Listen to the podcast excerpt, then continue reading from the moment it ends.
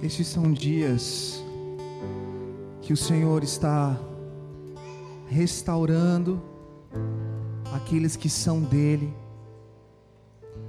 para um propósito genuíno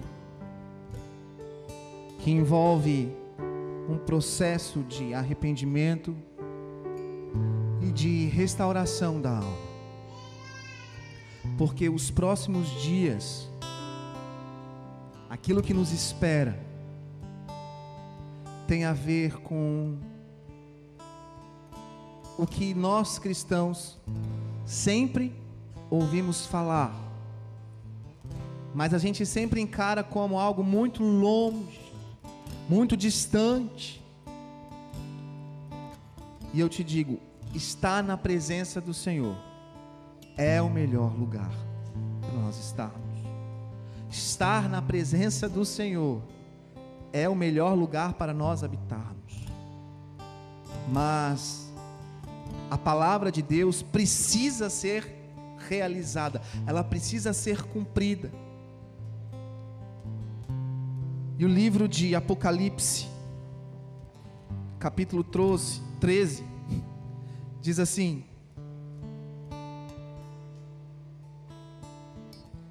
Verso 16: A todos os pequenos e os grandes, os ricos e os pobres, os livres e os escravos, faz que lhes seja dada certa marca sobre a mão direita ou sobre a fronte, para que ninguém possa comprar ou vender, senão aquele que tem a marca, o nome da besta ou o número do seu nome.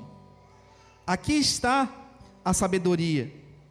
Aquele que tem entendimento, calcule o número da besta, pois é o número de homem Ora, este número é 666. Hoje a palavra tem a ver com Apocalipse, tem a ver com o anticristo que se aproxima. E ontem eu estava na presença do Senhor, recebi esse texto. E eu queria entender o porquê que Deus estava querendo me mostrar, o que, que Ele queria me mostrar com esse texto, qual é a razão de Ele estar querendo falar comigo sobre este texto.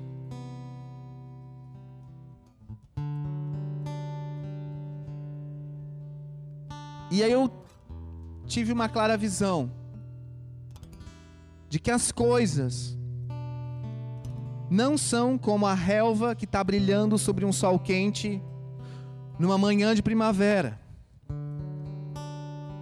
As coisas são como um barquinho entrando num terreno pantanoso, num manguezal, por assim dizer, num emaranhado, num emaranhado de espinhos, num emaranhado de galhos secos, nebuloso, num dia nebuloso de inverno, sem enxergar muito o que está à sua frente. Eu gostaria que os nossos dias fossem dias de sol, de alegria. Mas o que o Senhor me mostrou foi justamente isso. Um barquinho indo em direção ao inesperado no meio de um manguezal cheio de galhos. Um emaranhado. Mesmo assim, impelido pelo Espírito de Deus, eu escrevo. E eu passei a escrever ontem. E quando eu comecei a escrever, eu, eu não sabia exatamente o que, que Deus queria fazer ou falar. Eu apenas comecei a escrever. E eu deixei o Espírito me conduzir. E eu tenho tido boas experiências com isso.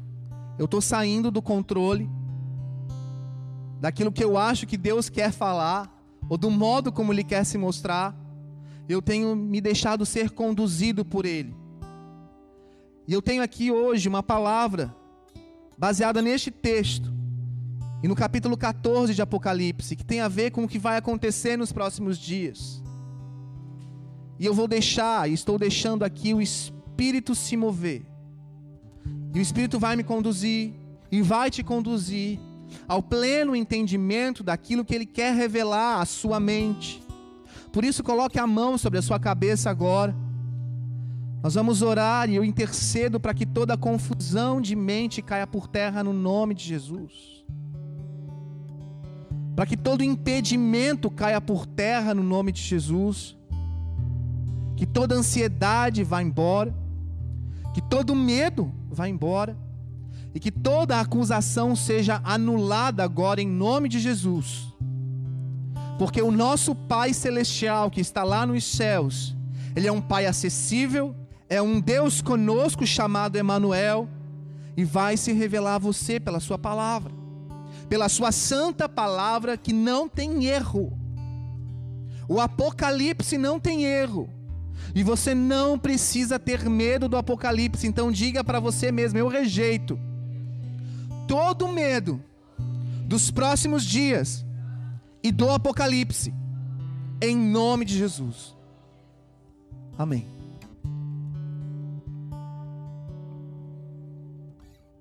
impelido pelo Espírito, decido prosseguir em escrever. Avanço nesse terreno pantanoso de interpretação dessa palavra. Uma coisa é certa: o Cordeiro está vindo. O Cordeiro está voltando. Só que mais perto dele chegar está o Anticristo. Mais próximo da vinda do Cordeiro está o surgimento do que nós entendemos como anticristo. Então eu perguntei, Deus, o que você quer dizer com isso? E o verso 1 do capítulo 14 vai começar a falar sobre 144 mil pessoas que serão salvas, que não serão, é, não compactuarão com o anticristo elas por si mesmas terão posição contra o anticristo no momento em que ele estiver reinando. E então eu levantei quatro pontos. Próximos dias, tramitação de valores econômicos, porque aqui o verso 16 começa a dizer sobre processo de compra e venda, e também uma resistência por amor ou por fidelidade a Deus. No caso, essas 144 mil pessoas que Apocalipse 14 coloca. Isso aqui não é um estudo sobre Apocalipse, não é um estudo sobre quem é o anticristo, não é uma hermenêutica teológica em cima deste texto, era apenas uma palavra num tempo de oração que eu estou compartilhando com você. E uma palavra que tem sim quatro pontos. E esses quatro pontos eu chamo de proféticos. Sim, isso aqui é uma interpretação profética. De acordo com o que Deus está fazendo e de acordo com o que as coisas estão acontecendo no mundo nos nossos tempos.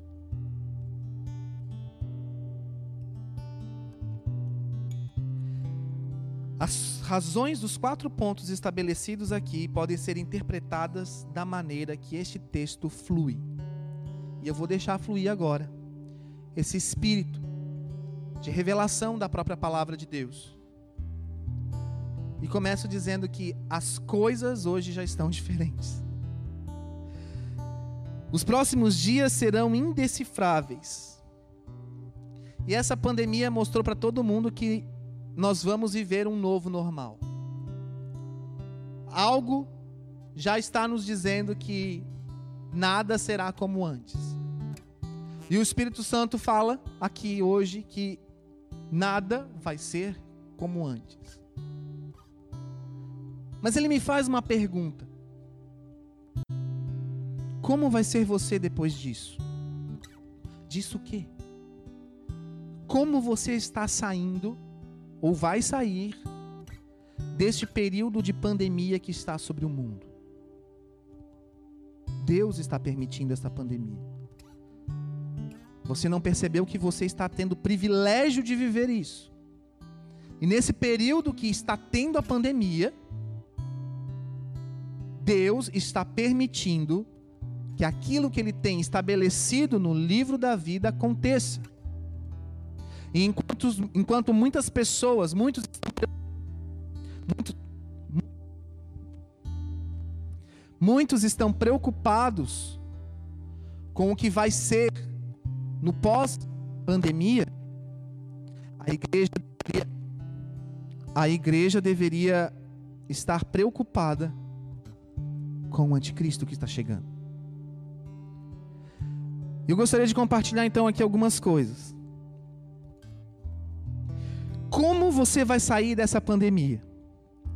É uma pergunta um tanto quanto questionadora, pois o agora para mim é uma questão de entender que eu já decidi por mim mesmo sair da pandemia e estou me ajustando ao novo normal, como dizem por aí. E eu não vejo a hora de parar de usar a máscara. Mas a verdade é que não é assim. Não é o que eu penso. Eu penso que tinha que estar tá tudo aberto, que a, que a pandemia está aí, a doença está aí, mas a gente devia viver. Mas na verdade não é assim. Não depende do que eu penso dessa pandemia. Como num barquinho entrando nesse manguezal nebuloso, aos poucos a neblina vai sumindo e eu vou enxergando mais à frente e entendo que a pandemia ainda não acabou. Ela continua. Deus a mantém. Quanto mais o tempo se estende, mais o barquinho vai adentrando e vou percebendo que o pântano não tem um fim muito próximo. O que há além do pântano quando a nuvem for dissipada, vai ter relva, eu vou ver um campo verdejante.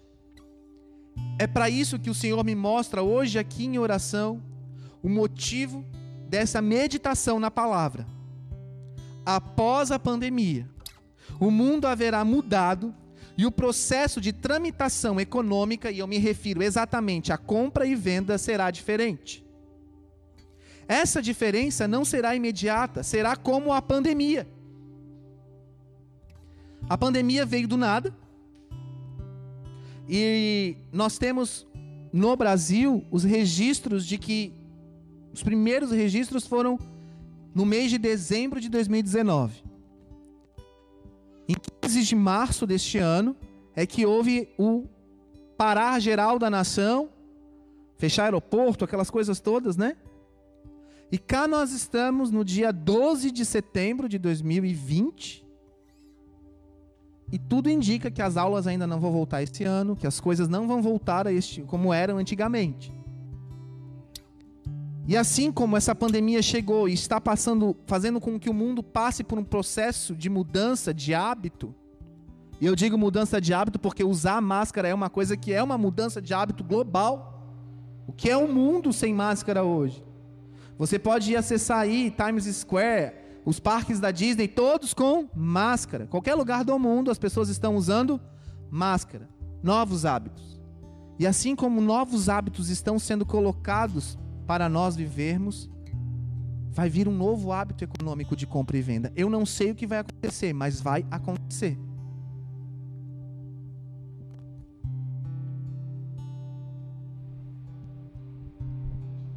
E aqui continua aqui continua dizendo assim: Até agora, não há uma data de início desta pandemia exata registrada. Mas tudo indica que no Brasil, o primeiro indício da Covid-19 foi em dezembro de 2019, mas somente em 15 de março de 2020 é que houve então um lockdown geral na nação, e em virtude da doença que na época se alastrava com força na Europa. Em poucos meses, o Brasil registra mais de 100 mil mortos e agora já estamos aqui, dia 12 de setembro de 2020. Ela ainda continua. Parece que já estamos próximos do fim. E quando este fim pandêmico terminar, como estaremos diante de um novo mundo? Deus me indica então para acender minha tocha e alimentar o fogo com mais óleo. Por enquanto, o que tenho enxergado nesse, pântano são emaranhados de árvores secas e sem frutos, galhos quaisquer, espinhos, muitos deles. Ao sair dessa região, sinto uma certeza dentro de mim: o novo vai vir, e este novo será um novo modo econômico no mundo. Eu não sei se eu estou preparado para isso, se o mundo está preparado para isso, mas uma coisa eu sei. A nível espiritual, as coisas já estão acontecendo. A nível espiritual, o inferno está se mexendo. E Deus também está trabalhando. E Deus está trabalhando em prol do seu reino. Por isso, nós não precisamos temer os próximos dias, nós precisamos temer ao Senhor no dia de hoje. Nós precisamos temer o santo nome do Senhor no dia de hoje. Porque o anticristo tem um fim e eu conheço o fim dele. Os demônios terão um fim e eu conheço o fim dos demônios. O diabo terá um fim e eu conheço o fim do diabo. Agora, o meu fim eu não conheço e quem determina é o Senhor. Para eu entrar e adentrar nas portas da eternidade, é necessário eu ter uma vida alinhada no temor do Senhor, porque o temor do Senhor é o princípio da sabedoria. E Apocalipse 13, o verso que nós lemos, diz assim: Aqui está a sabedoria, aquele que tem entendimento, então, que calcule o número da besta. E é provável que muitos cristãos, até pessoas próximas a nós, vão se render à besta, vão se render ao anticristo. Mas eu não estou preocupado se eu vou me render ou não ao anticristo, eu estou agora preocupado com o Senhor. E esse momento de pandemia, o Senhor está preparando, está permitindo, não preparando, permitindo que muitos pais se voltem aos filhos e filhos se voltem aos pais. E principalmente que muitos filhos do Senhor se voltem ao seu Pai celestial. Então, eu ouvi uma voz dizer: Filho, nada será como antes. E prosseguiu. O anticristo está vindo e tudo está sendo preparado para ele. Não temas, eu sou está no controle. Sobre ti hoje está a bênção do Senhor e o guardar do Senhor. Mas eu estou te mostrando essas coisas, pois precisa ter o entendimento de que aos poucos as coisas estão ficando cada vez mais difíceis, os acordos internacionais mais visíveis, os preços estão aumentando, a economia está cada vez mais incerta e a igreja está sendo peneirada. O cordeiro está vindo para a noiva e uma besta vem com fúria contra a humanidade. A realidade da noiva agora não é, agora é o que ela não impõe medo contra as feras infernais, mas isso há de ser mudado. Quando essa neblina passar, que surja uma guerreira, uma noiva preparada para o ataque que o inesperado aconteça. Não foque os seus olhos naquilo que podes enxergar, pois o que é possível enxergar hoje é nada além do que um palmo à sua frente. Foque o seu olhar nos olhos da fé, da fé que vem de Deus, e não olhe para as coisas naturais. Preços altos, inflação, instabilidade econômica, para o desemprego, tantas coisas ele me disse: desapegue-se disso. Você caminha para um lar que não está neste pântano e nem além dele. O seu lar está acima de tudo isso e vem dos céus. Num piscar de olhos, tudo mudará e o arrebatamento virá. Enxergue com os olhos de uma fé, enxergue com os olhos da fé uma guerra contra a besta. Não é pretensiosismo seu entender que a força do leão há de ser manifesta e você verá isso ocorrer. A noiva vencerá a besta e será isenta de sua marca. A antiga profecia se cumprirá e o antigo livro já anuncia: o cordeiro a resgatará. O cordeiro vem para resgatar a noiva, e digno é o cordeiro que vem. E quando o Senhor me disse isso, eu falei: Amém. Então vem, Senhor. Eu quero que tu venhas. Mas ele continuou. E ele continuou dizendo: Este tempo está ministrando o seu coração para entender que o sustento vem dos céus. E de nada adianta você trabalhar, trabalhar e trabalhar e nada aproveitar. De que aproveitará o homem se ganhar o mundo inteiro e perder a sua alma? Marcos 8,36. O que daria o homem em troca da sua alma? Marcos 8,37. A sua alma é um bem precioso e vale mais que qualquer dinheiro, trabalho ou privilégio dessa terra. Agora, neste pântano, não há gozo, não há alegria, mas o Cordeiro vem para resgatar a todos deste cenário e então desfrutar de uma alegria eterna, e isso se chama esperança de glória. Deus, o Pai, agora está tratando da sua alma, falando para mim, da alma da sua família, da alma da sua igreja. A alma está sendo restaurada e preparada para quê? Para o seu grande amado. O amado da sua alma, diz Cântico 1,7. A sua alma é a dama que o noivo desposará. Olha que forte. A sua alma é a rosa de Saron, o lírio dos vales. Qual lírio entre os espinhos? Diz Cânticos 2, 1 e 2. Entre os espinheiros deste pântano, nebuloso, o Senhor te vê como um lírio. Por isso, te digo, meu filho, olhe com os olhos da sua fé o que Deus o Pai está operando agora em tua vida. A tua alma está sendo restaurada. A tua alma anela pelo Deus da sua salvação. O Senhor está preparando a sua alma para Ele. A alma é como as fontes de jardins, poço das águas vivas, torrentes que correm do Líbano. Cântico 4,15.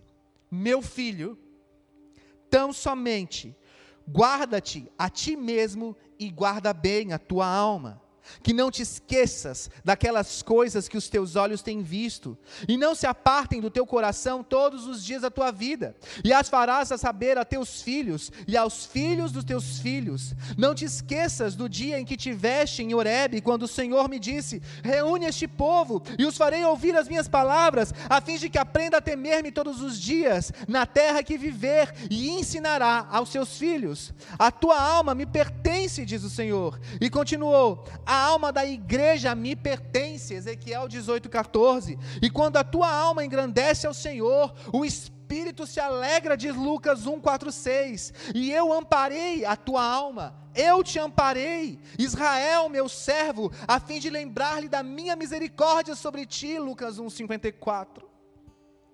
Hoje o meu trono é perfumado por tua adoração, pela adoração da tua alma. A alma enche o templo com a fragrância que agrada ao Pai. Enquanto o Senhor estava falando isso, eu não pude continuar, eu tive que parar para adorá-lo. Eu tive que parar para adorá-lo, pelo que eu entendi que durante toda essa pandemia, ele está me dizendo: olha, o anticristo está chegando depois da pandemia. Um novo modo econômico está chegando depois da pandemia. Você não tem que olhar as coisas como você está enxergando agora, somente com um palmo à sua frente. Você está num pântano. O mundo está num pântano, não se sabe o que vai acontecer, é tudo previsão, mas não dá para enxergar. O dia não está ensolarado. Você está no meio de espinheiros, mas qual o lírio entre espinhos é a noiva do Senhor? Diz cântico.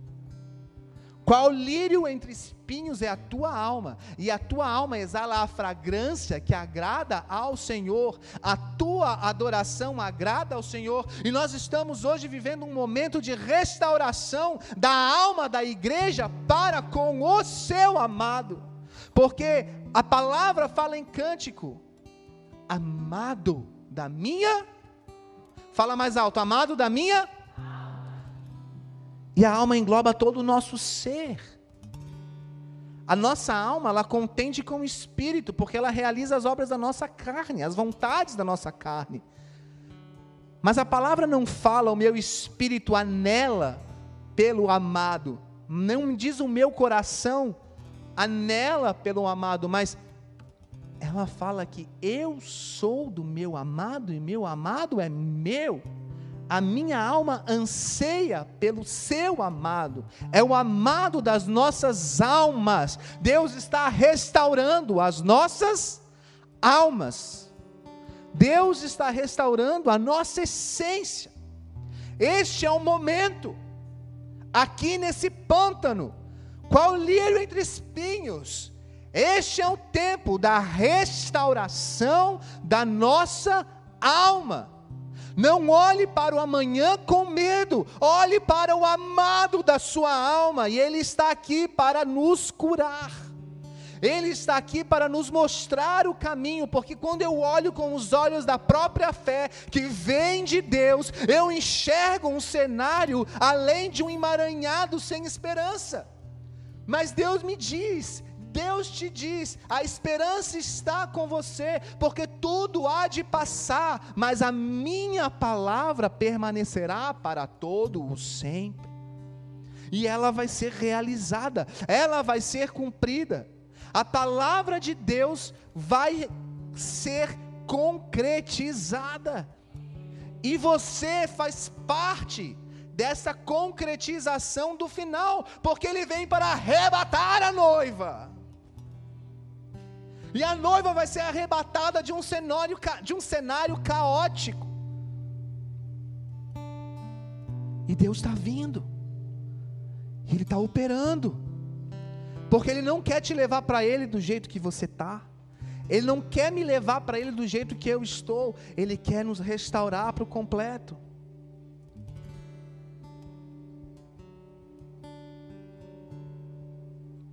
Então, não olhe agora com os teus olhos, enxergue os teus dias com os olhos da fé. E então, ele me deu ao texto de novo, já no capítulo 14. Olhei e eis o cordeiro em pé sobre o monte Sião, e com ele 144 mil, tendo na fronte escrito o seu nome e o nome do seu pai. O que estava escrito na mente desses 144 mil? O que? O nome de quem? O nome de quem? O nome de quem? De Deus de Jesus, o nome de Jesus. Isso ministrou tanto ao meu coração. Fique de pé no seu lugar. Anjos ministradores estão aqui. Eu te pergunto: é sério? É bem sério. Na sua mente, no seu pensamento, eles veem Jesus? Na sua mente, no seu pensamento agora, agora, neste exato momento, os anjos podem chegar ao Pai e dizer: Este servo, esta serva, anseia pelo amado, porque ele vive Jesus.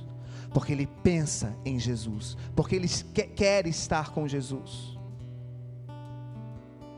Ou ele apresenta para o amado, ainda ele quer a obra da carne, ainda ele quer um sonho terreno, ainda ele quer um casamento, ainda ele quer uma festa, ainda ele quer uma cura, ainda ele quer o pecado, ainda ele quer o mundo, ainda ele não conseguiu deixar para trás um namorado antigo, uma namorada antiga, ainda ele não conseguiu deixar para trás que ele não é famoso gospelmente, ainda ele não conseguiu deixar para trás o perdão aos seus pais, ainda ele não conseguiu deixar para trás o perdão à sua esposa, ainda ele não conseguiu deixar para trás a amargura, o rancor, ele ainda não tem Jesus plenamente em sua mente. Ei!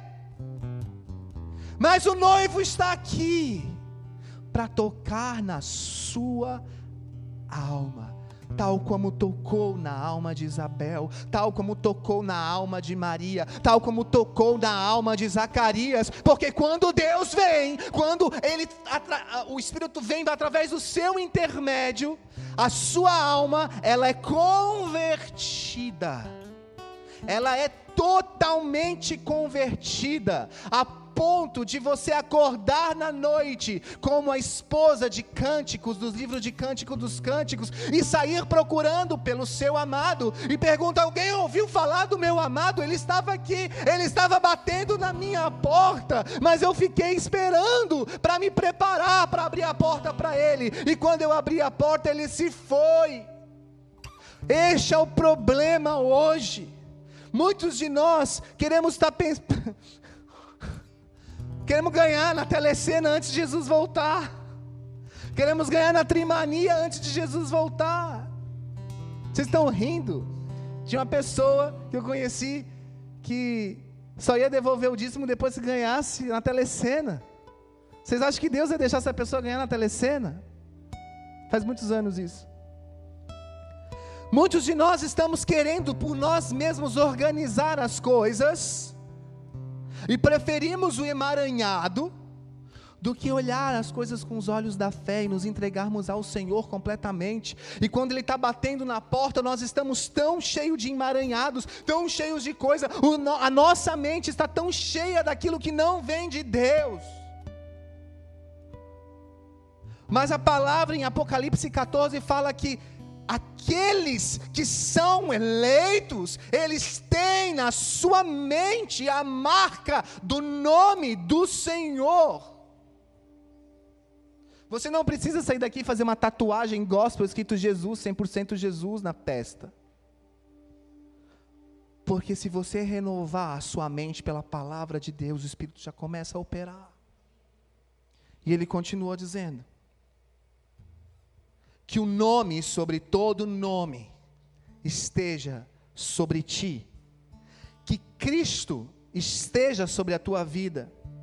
Não vasculhe o teu passado, pois o teu passado ficou em Horebe. O que, que é Horebe? É um monte, um monte onde Moisés recebeu a palavra, os dez mandamentos. O teu passado ficou antes da palavra. Agora você tem a palavra. Você pode abraçar a sua Bíblia onde você está aí. Você pode abraçar a sua Bíblia todos os dias. Você tem a palavra de Deus e é a palavra de Deus que define quem você é.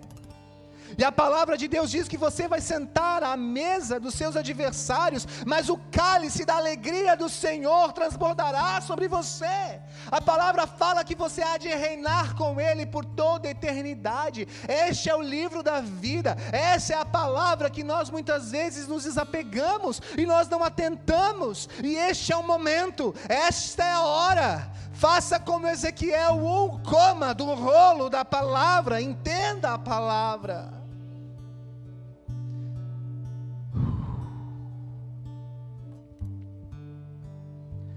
Antes da minha nova aliança com meu povo e contigo alicerçada sobre uma palavra de vida. Então não olhe para as circunstâncias atuais com os seus próprios olhos, mas que Cristo em você te mostre esperança nos dias maus.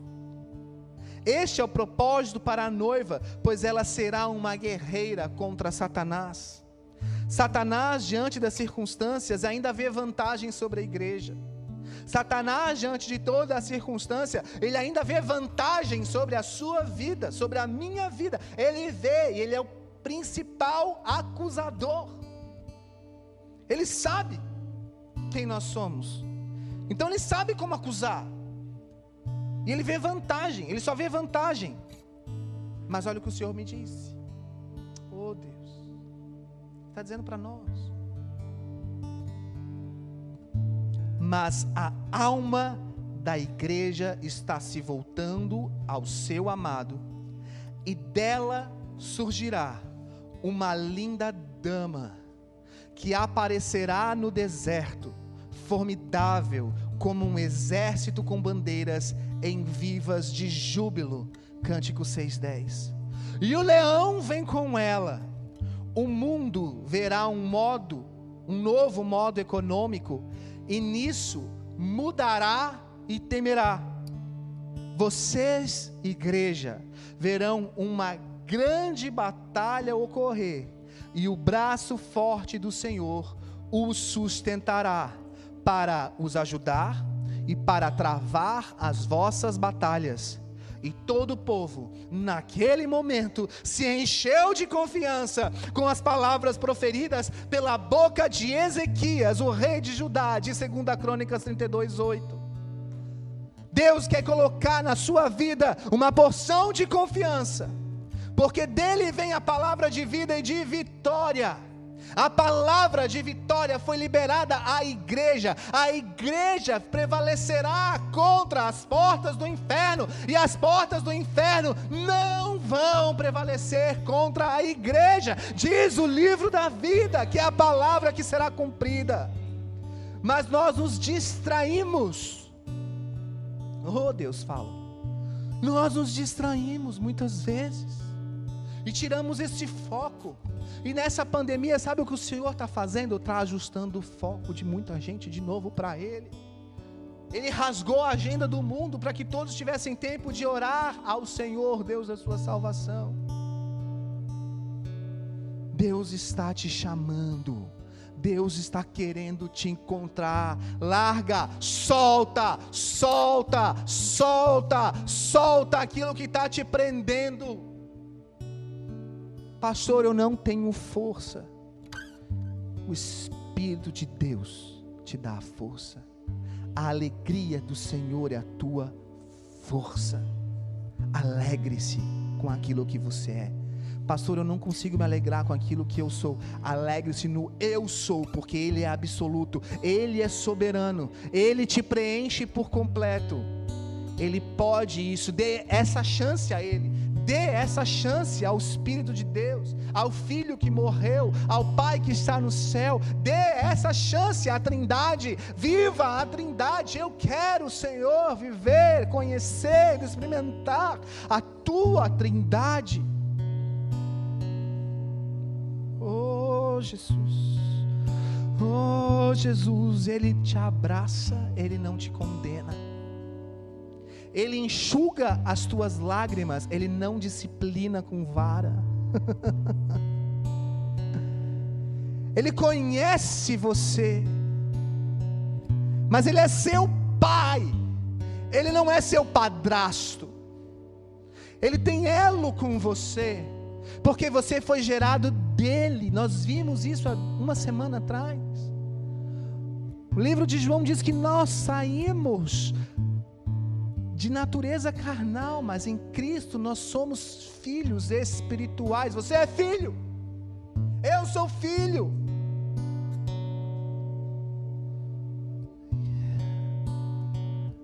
E o Pai está te convidando a enxergar o pântano com os olhos da sua fé e não com seus olhos naturais. Os seus olhos naturais estão tá mostrando o preço do arroz, o preço do dólar, o desemprego, está mostrando as lojas fechando, está mostrando o comércio caindo, está mostrando a indústria se dissipando, está mostrando várias coisas que a gente não está acreditando.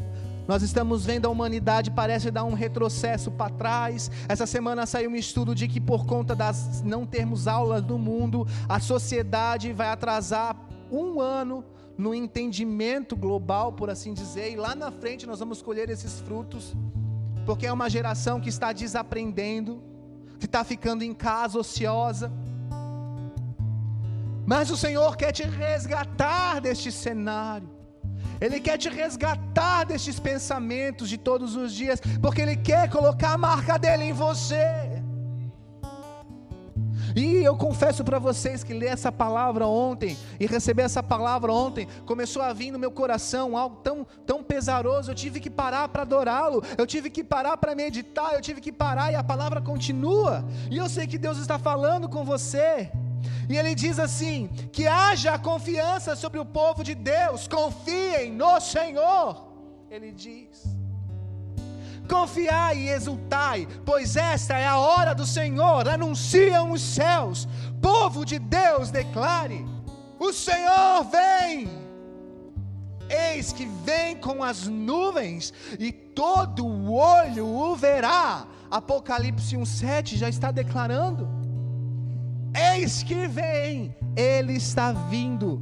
É promessa que vai ser realizada. Confiai, exultai e confiai, exultai e confiai. Diga: confiai, ó minha alma, no Deus da minha salvação, na Sua palavra.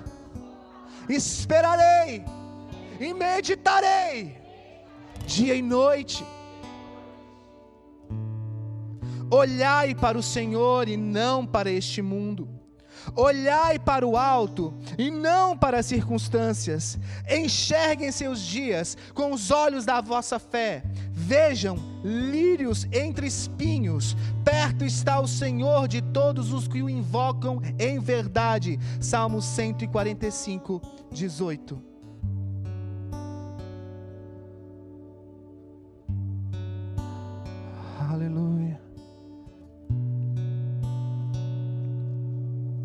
Coxa dele está escrito: Rei dos Reis, Senhor dos Senhores.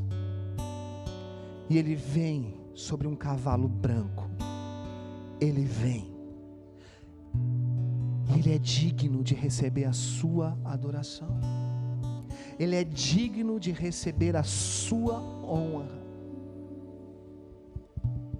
Ele é digno de receber a sua reverência a sua alma exala a fragrância que vem do Senhor, que vai para o Senhor, que alegra o coração de Deus. Oh Jesus, oh Jesus.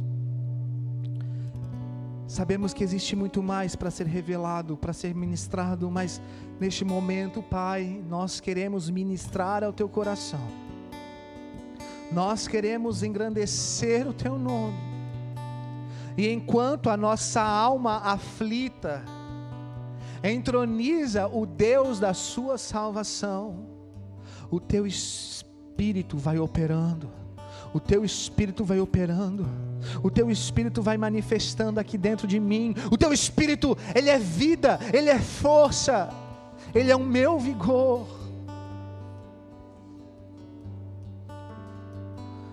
Diga assim: digno é o Cordeiro de receber a minha honra, a minha glória e o meu louvor.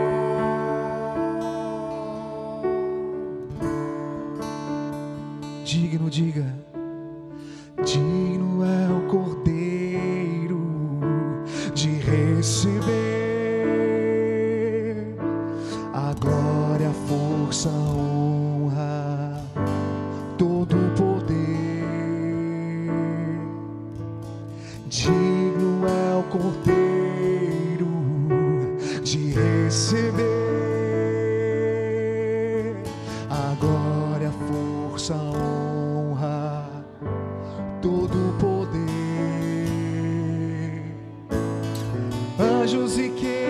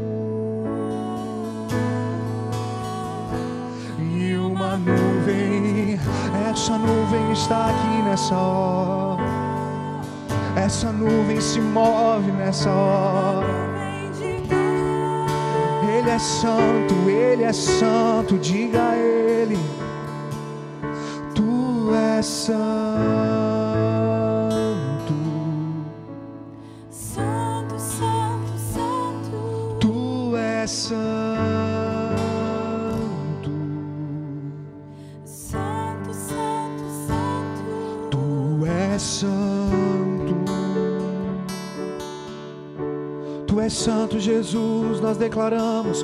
Tu és santo. Santo, santo, santo. Tu és santo.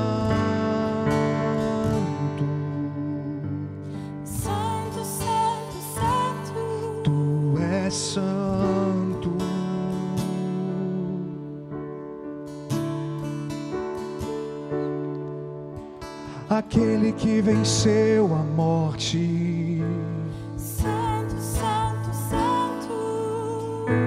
aquele que ressuscitou, Santo, santo, santo. aquele que é o Senhor, Santo, santo, santo. leão da tribo de Judá.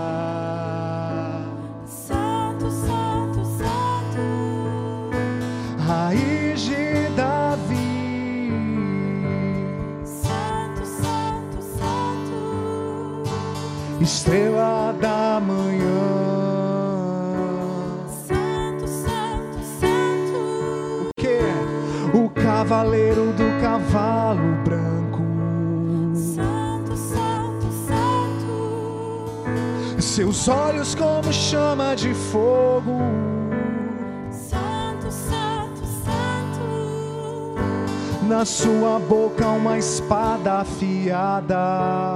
Santo, santo, santo. está vestido com um manto de sangue. E em sua coxa está escrito: Rei dos Reis,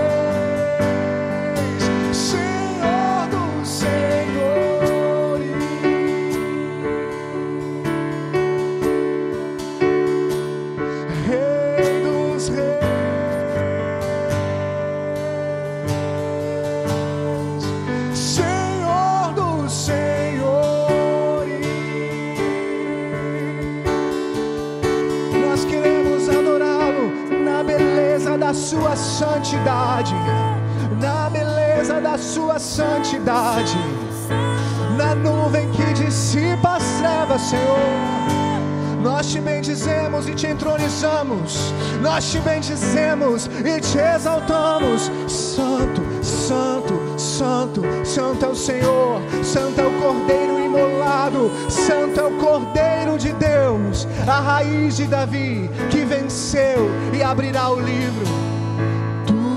Santo. Santo, santo, santo. Tu és santo.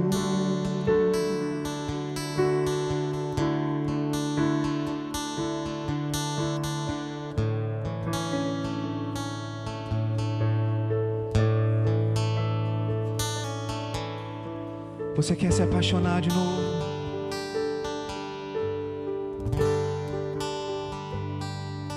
A noiva, a esposa de Cântico dos Cânticos. Você quer acordar na madrugada, procurando pelo seu noivo, pelo seu amado. Você quer dançar com ele nessa noite, com o amado da sua alma, com o desejado do seu coração. Fala, Pai, eu quero me apaixonar de novo.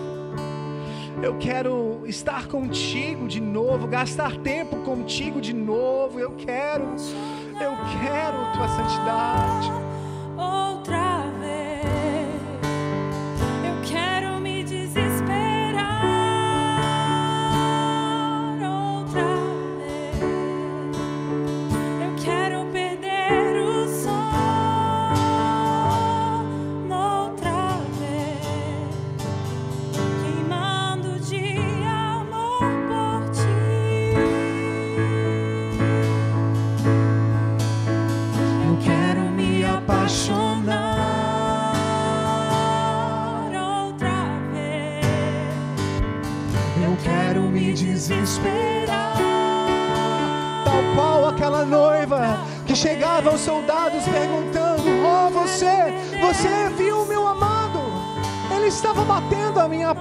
Nessa noite, agora há pouco.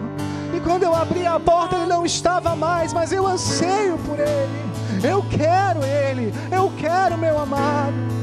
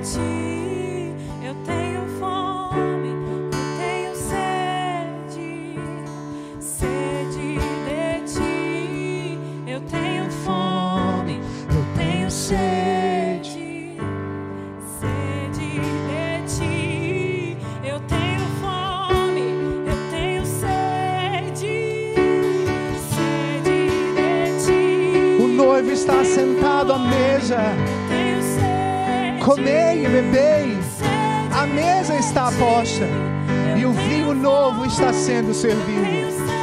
O melhor vinho ele deixa para o final. Você é a geração final e ele derrama sobre você vinho, vinho novo, óleo novo. Coma e beba, coma e beba, coma e beba dele nessa noite.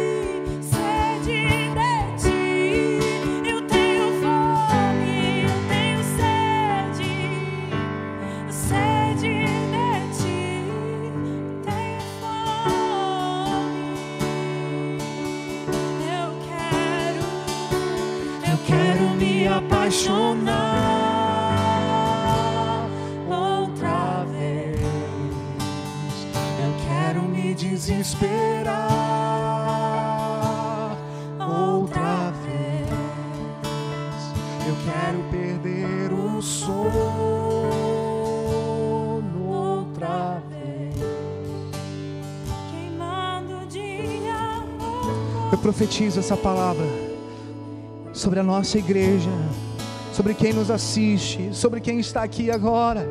Um queimar, um queimar de paixão, de necessidade de estar lendo a palavra, de estar bebendo da água da vida, de estar bebendo de um vinho novo que vem dos céus. Eu profetizo um queimar, um arder dentro do nosso ser. Nesses dias, nós levantamos a nossa tocha e declaramos, nessa metáfora dessa visão, neste barquinho no meio de um manguezal nebuloso, o Senhor vai trazer luz e nós enxergaremos. Diga, eu sou lírio entre espinhos. Aleluia. Aleluia. Glória a Deus. Glória a Deus.